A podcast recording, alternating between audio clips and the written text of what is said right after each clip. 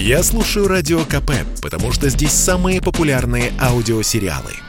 И тебе рекомендую.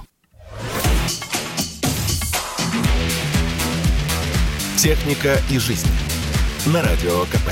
Ведущий рубрики – основатель и главный редактор mobilreview.com и ведущий аналитик Mobile Research Group Эльдар Муртазин.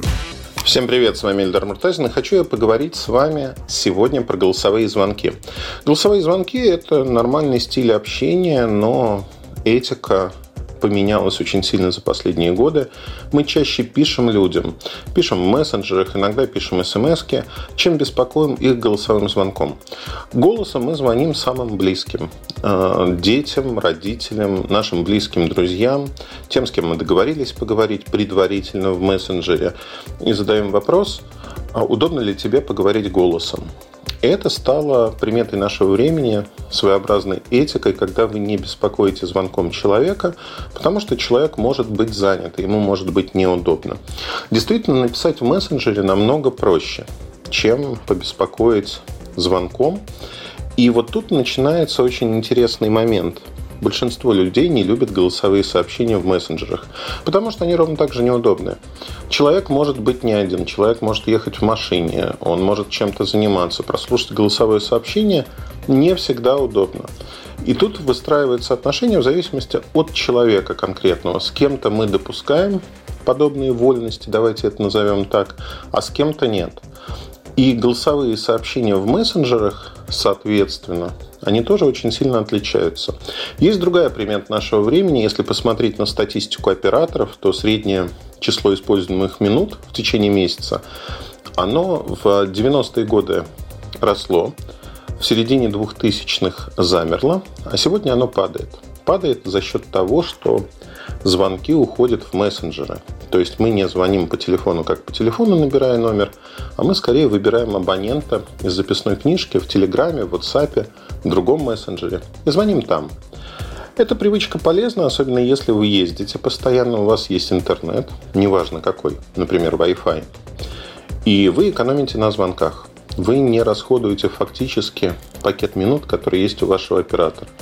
В домашнем регионе всегда все входящие, да и не только в домашнем, входящие бесплатны.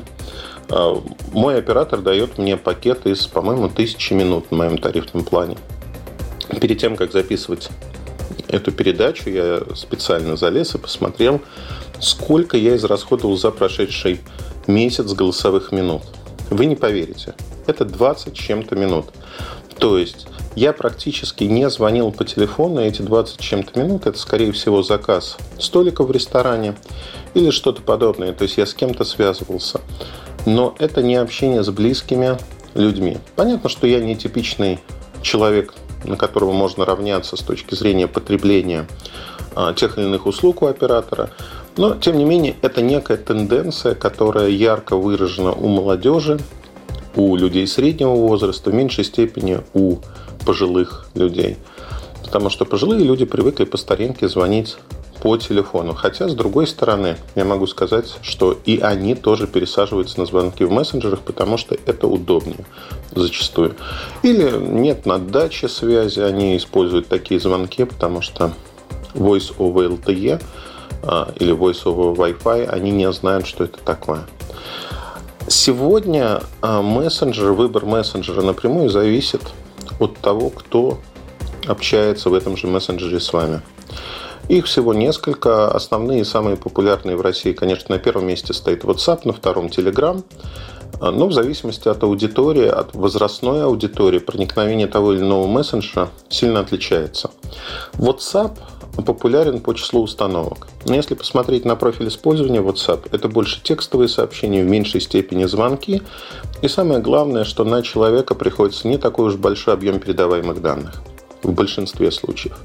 Telegram, на, наоборот, используется наиболее активно. То есть это наиболее активная аудитория, те, кто постоянно общается, общается по работе. И здесь я хочу сказать следующее, что очень часто люди, вот такой лайфхак, не знают, что можно в Телеграме отправить сообщение с э, задержкой то есть вы можете выставить конкретное время, когда будет сообщение отправлено. Также можно отправить сообщение беззвучно, чтобы звук уведомления у человека не сработал. И это очень удобно в современной этике, чтобы не беспокоить человека своим сообщением. Больше информации вы можете найти в моем телеграм-канале mobilereview.com. До встречи! Техника и жизнь. На радио КП. Ведущий рубрики – основатель и главный редактор mobilreview.com и ведущий аналитик Mobile Research Group Эльдар Муртазин. Это спорт не прикрытый и не скучный. Спорт, в котором есть жизнь. Спорт, который говорит с тобой как друг. Разный, всесторонний, всеобъемлющий. Новый портал о спорте – sportkp.ru О спорте, как о жизни –